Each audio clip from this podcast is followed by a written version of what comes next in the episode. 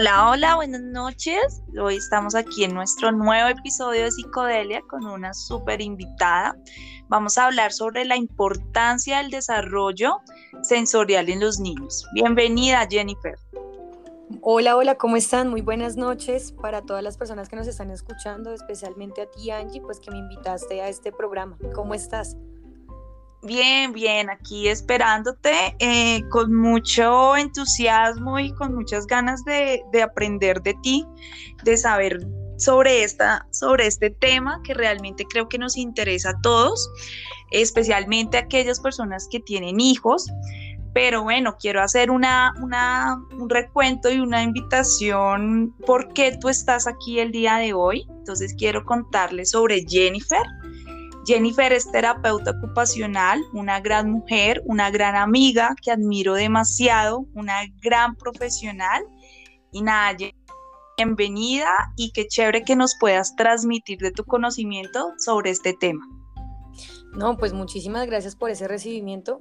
Primero que nada, pues ya, ya me siento muy halagada ya con todo eso y espero pues poder llenar sus expectativas con los conocimientos que les puedo brindar. Eh, les puedo decir básicamente que Llevo trabajando con niños hace prácticamente cinco años y pienso que la experiencia que tengo en este, como en esta área, pues les puede ayudar a aquellas personas que tienen como a veces dificultades como para saber qué pasa con el niño, ¿no? Como a veces uno escucha llorar mucho al niño y a veces hasta uno se desespera, se rasca la cabeza. Entonces, pues espero que mis palabras les pueda ayudar a, aquellas personas que pues que se encuentren así.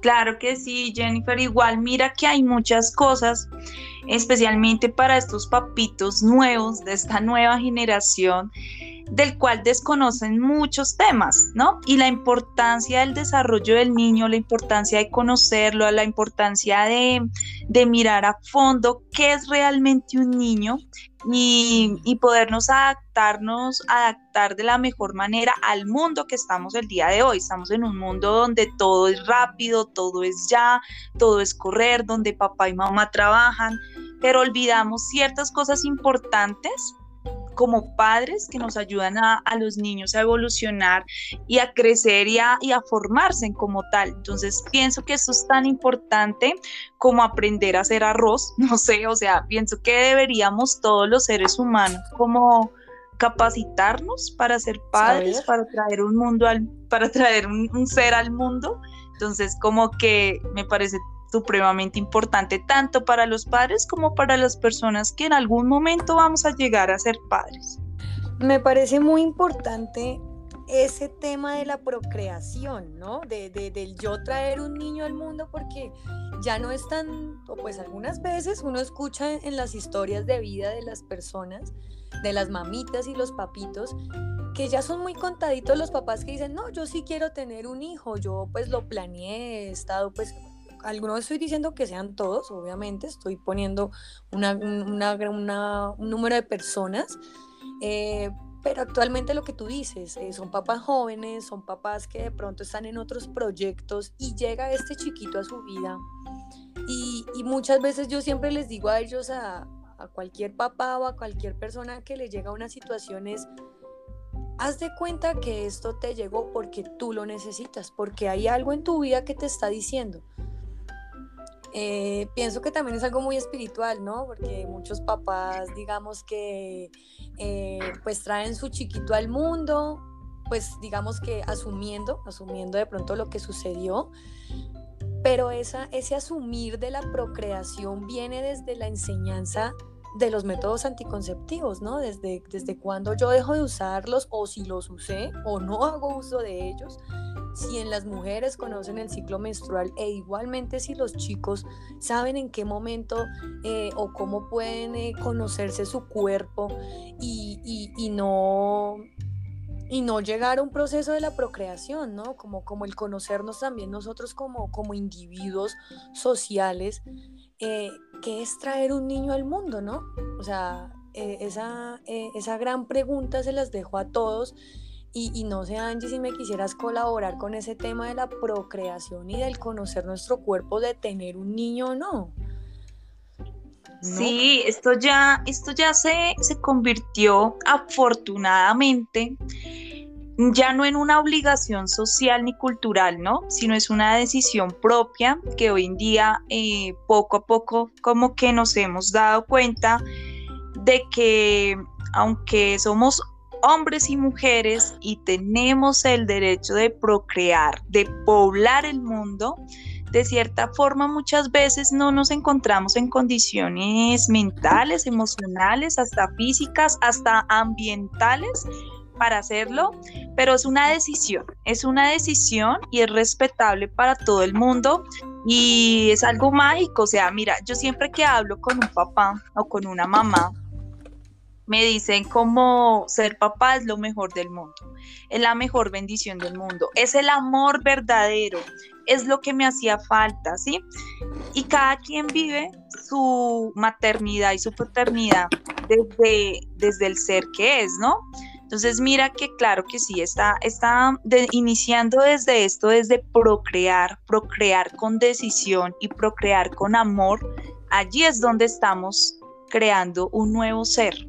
Y desde allí es donde estamos trayendo un nuevo ser al mundo y desde esa decisión es donde decimos qué tan bueno o no tan bueno, no, no es la palabra, qué tan satisfactorio va a estar este ser humano en este planeta llamado Tierra. Y es desde una decisión que hoy en día afortunadamente ha cogido bastante fuerza.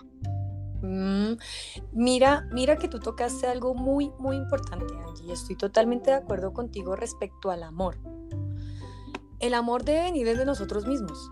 Pues desde que yo me preparo mi cuerpo, mi mente, me parece muy, muy hermoso lo que me dices que, que, pues que sí, que los papás conciben el niño y eso es una realidad y claro que es así, eh, como un ser que llegó a darme amor, amor real.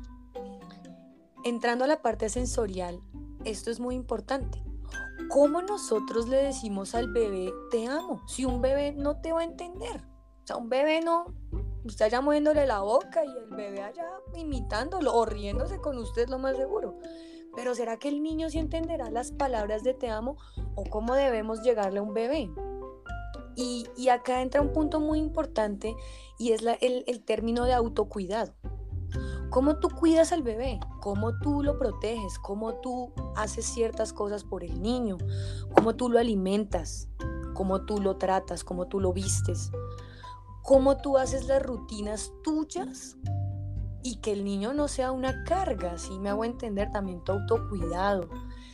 Por ejemplo, muchas mamás o papitos o, incluso uno también comete a veces esas equivocaciones en que, por ejemplo, me pasó algo mal y me puse a hacerle la colada al niño.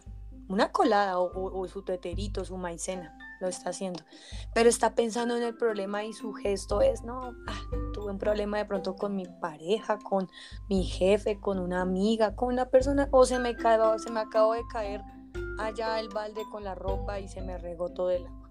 Cosas cotidianas. Ahí es cuando yo llego y vamos y le llevamos ese tetero al bebé y lo abrazamos fuerte y le di, tómese rápido ese tetero porque tengo que ponerme a hacer otras cosas la energía. Cómo tú llegas a dar ese tetero, cómo tú lo preparas, cómo tú lo haces, cómo tú debes tener la capacidad de separar dos sentimientos de dos, dos cosas que no tienen nada que ver una cosa con la otra. Entonces es un, e, esa, esa sensación y, ese, y esa, eso que tú le brindas a tu hijo en primer momento, en sus primeras necesidades, es importantísimo, papás. ¿Cómo tú le llegas a dar eso al niño? ¿Cómo tú vas a jugar con tu hijo? ¿Qué, qué, utilizas para jugar con tu hijo? Si utilizas tu cuerpo, si utilizas un, sonajero, si utilizas un móvil. ¿Y cómo tú llegas a eso?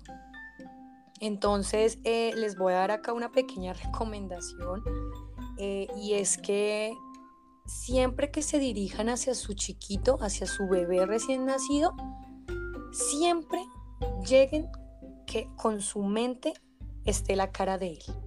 De esa forma, ustedes cuando lleguen a hablarle a él, como ustedes están llenos de todo ese amor, que es lo que estamos hablando, él lo va a sentir. Y él va a tomarse ese tetero con ese amor y no con la carga que su merced tenía o que la persona tenía en su cabecita. No sé cómo te parece este primer momento de cómo podemos llegar al bebé. Totalmente, o sea, pienso que esto es lo más importante y lo primordial, ¿no? Como desde brindarle un tetero a un niño, o sea, créeme, Jennifer, la verdad, es algo como tan, nunca lo había pensado, ¿no? Nunca había pensado, oye, haciendo una colada, eh, pues bueno, yo, yo en este momento no soy mamá, pero mira que desde ahí tantas cosas, ¿no? Lo que tú dices, la energía, las sensaciones. Claro, de pronto el niño está en un proceso de desarrollo. Tú, tú decías al inicio, ¿cómo sé que mi hijo sabe que lo amo? ¿O cómo sé que el niño me sonríe, pero me está sonriendo porque de verdad me ama como yo lo amo? O sea, no lo sabemos, ¿sí?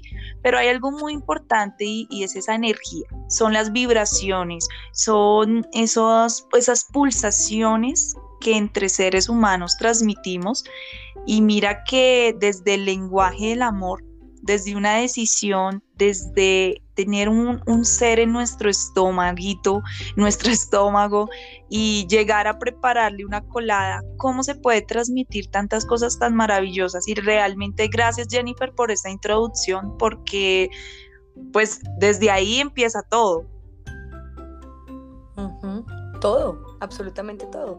Mira que, mira que hay algo muy curioso que me parece a mí, pues yo, yo tampoco soy mamá, Angie, yo no soy mamá, eh, pues tengo un sobrinito, pienso que, y pues he tenido muchos chiquitos como a mi alrededor, y muchas veces yo digamos, pienso que yo sería una mamá sobreprotectora. sería una mamá así como que, ah, pero una cosa es ser sobreprotectora y otra cosa es no dejar explorar a mi hijo, mamás. Una cosa es que yo no quiero que mi hijo se me caiga de un quinto piso, porque obviamente yo sé lo que va a suceder y todos sabemos lo que va a suceder. Pero otra cosa es que yo no deje a mi hijo en una arenera, que no lo deje en el piso gateando, que no lo deje en el pasto porque se puede pinchar. He llegado a ver eso y eso también es amor, Angie, porque es el sentir del niño. Cuando yo le permito también a mi hijo el sentir. ¿Cierto? Yo ya lo llené de todas, de todas mi, conocimiento y, lo enriquecí de todo lo que yo sé cuando es chiquito, ¿no? Con ese amor, con ese cuidado, con esa entrega total y 100%, ¿no? Porque todos sabemos que un bebé recién nacido aproximadamente hasta el año, usted ya puede como que ir soltándolo un poco, ¿no? Ya, uy, el chico ya está empezando, bueno, ocho meses, siete meses los niños ya empiezan a hacer un, un movimiento que se llama rolado eh, para los que pronto este término les quede, pues no, no, lo, no lo entiendan, cuando el niño eh, da giros, da giros en la cama para cambiar de posición de mirar boca arriba a mirar boca abajo o mirar a los lados. Por ejemplo, y de ahí los niños ya van a un proceso de sentado y después de eso van a un proceso de gateo, pero las mamás dicen, no, no, no, no, no, no, no, no, no, el niño no se puede bajar de la cama porque no, no, no, no, no, porque es que mire. Entonces acá, papás, quiero acá aclarar una cosa. ¿Hasta qué punto llega a ser amor la y hasta qué punto yo no le estoy brindando lo que mi hijo necesita saber del mundo? Totalmente, totalmente lo que dices y yo soy víctima.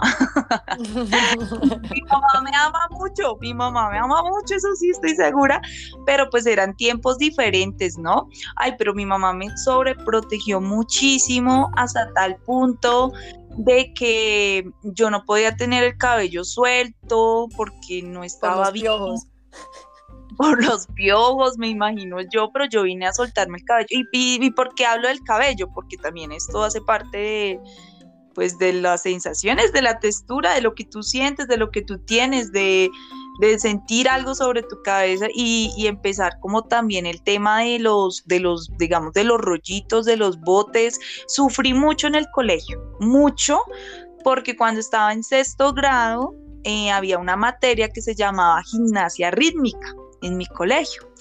Y era, y odiaba esa materia, o sea, odiaba educación física, odiaba porque yo era la única niña con 13 años de edad que no sabía dar un bote. Y no lo sabía dar porque mi mamá nunca me dejó dar un bote, nunca. Y fue, y fue traumático los seres humanos. Sí, señora fue muy traumático para mí, o sea, demasiado traumático ver. Y sabes qué hacía? Me, llegaba a la casa y en el sofá me lanzaba y con mi hermano menor y todo y hasta que un día lo logré, pero pues realmente eso fue, y es más, me metí a clases de porrismo. O sea, era tanta mi perseverancia, pero mi, mi, realmente no sé qué era eso, como destreza, flexibilidad, es de destreza, sí, es una destreza, es una destreza Era motora gruesa, sí señor. Era pésima, o sea, yo no podía hacer una media luna y yo me metía a las clases de porrismo y pues el profesor me miraba como, usted no es de acá y yo insistía, yo sabía que no era de ahí, pero yo insistía, pero todo fue eh, porque de verdad, pues como yo hoy en día digo, cuando fui pequeña no fui estimulada estimulada sensorialmente, no sé si lo podemos llamar así, Jennifer, ¿es directamente sensorial o se puede llamar de otra manera? Eh, bueno, el término es de terapia ocupacional, eh, si es una estimulación sensorial, si es una estimulación que llega a una integración sensorial. Entonces nosotros estimulamos los canales sensoriales para dar una respuesta sensorial adaptativa. Las respuestas sensoriales adaptativas pues son lo que tú, lo que te sucedió a ti.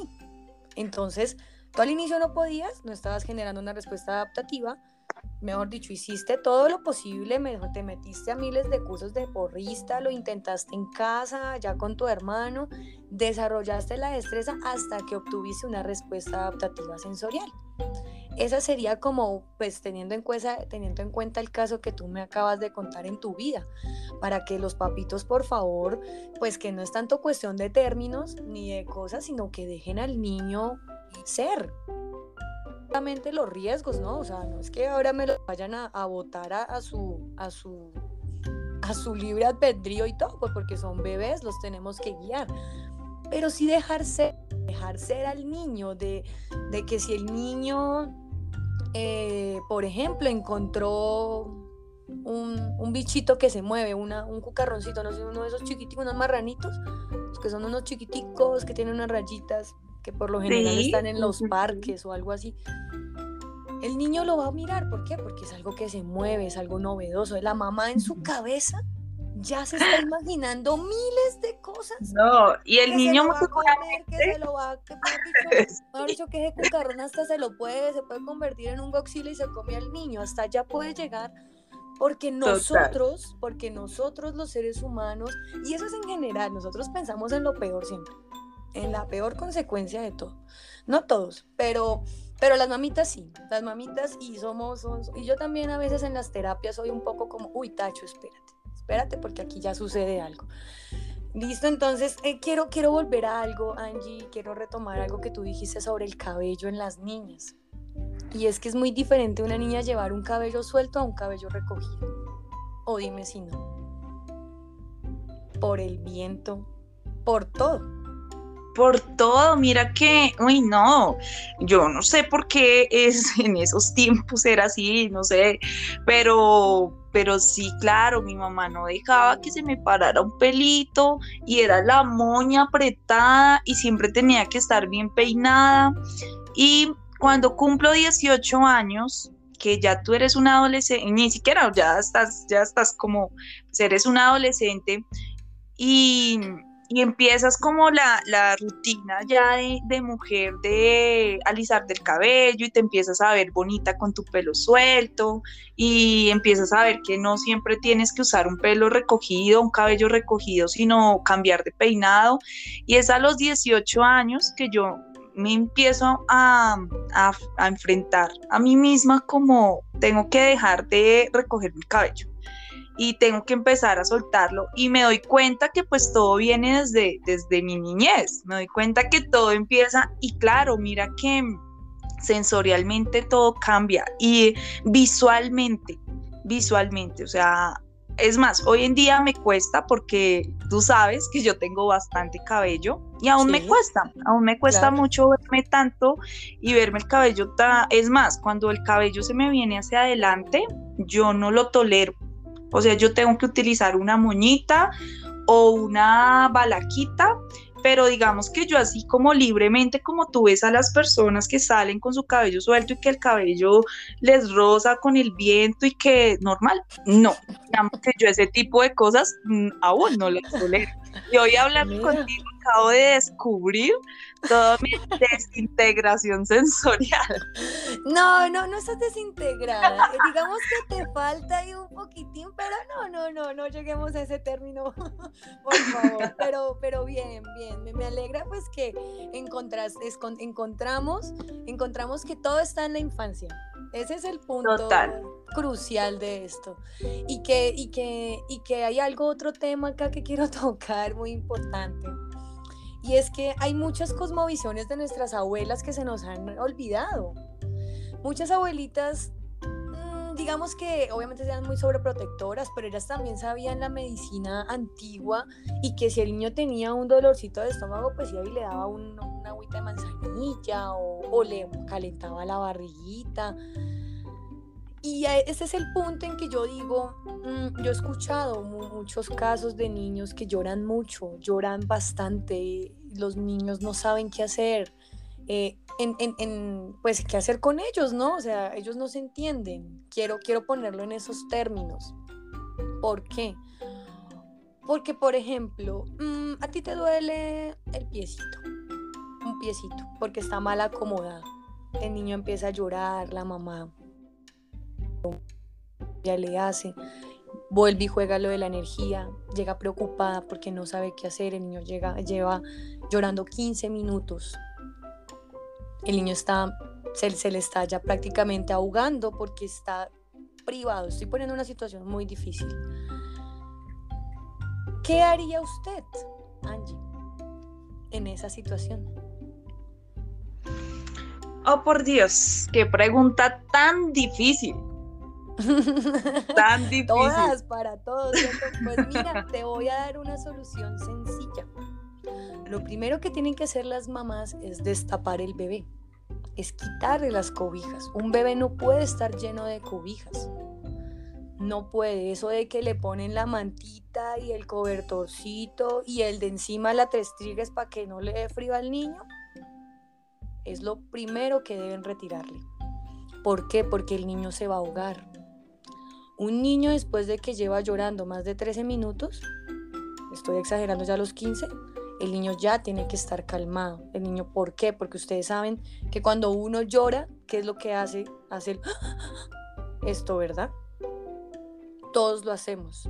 En los bebés, como aún no está totalmente desarrollado su cerebro, su cerebro en ese momento se está moviendo. Se está moviendo. ¿Y qué pasa con un movimiento constante del cerebro?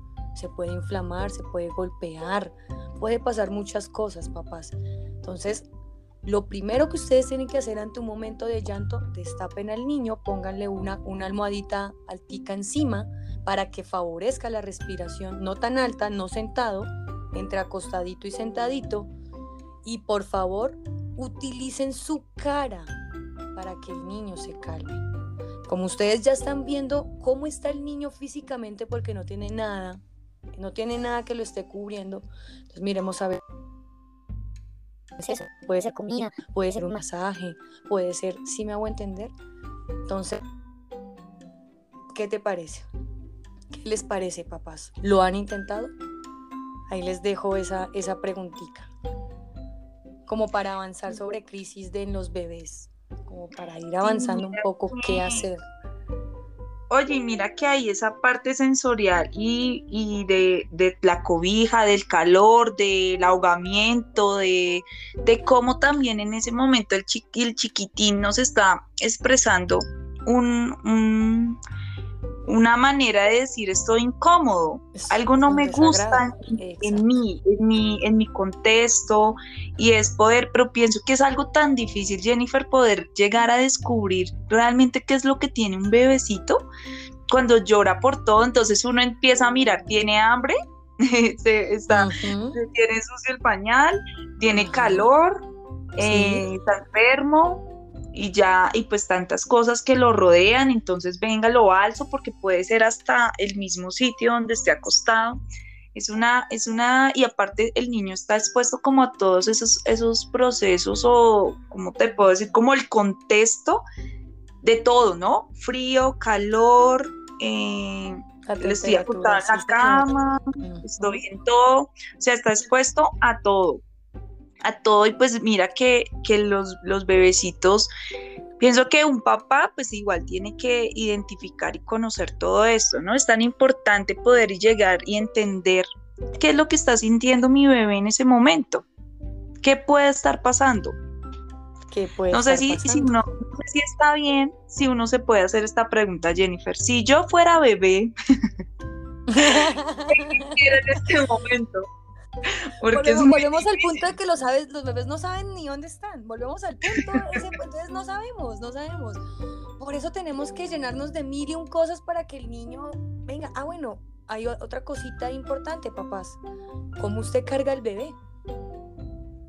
¿Cómo usted coge su bebé, lo carga para calmarlo en una crisis. Yo estoy hablando en un momento que usted no sabe ni qué hacer, no sabe, ya, ya le cambió el pañal, ya, ya mejor dicho, le cantó la canción del pingüino, del pollo, del pato, de todo. Y el niño sigue y sigue y sigue. Otra estrategia, tómenlo, encárguenlo, pongan su mano, la mano que tengan más fuerza, que ustedes se sientan más seguros, pónganla debajo de la cola del niño. Y la otra mano en la nuca acogen tratando de coger el cuellito. ¿Para qué? Porque nuestros bebés no tienen un buen control de cabeza. Y vuelvo y juego con esto. El... Ese suspirito es un movimiento abrupto de la cabeza en los niños. A ustedes no les puede, les puede parecer normal, pero es un, es un movimiento, vuelvo y les repito, el cerebro aún no está formado. Entonces, no, está en su desarrollo, ya está formado, qué pena, pero está en desarrollo. Entonces, Em, otra cosa importante, importantísima. Papás, ¿cómo huele la habitación en donde está el niño?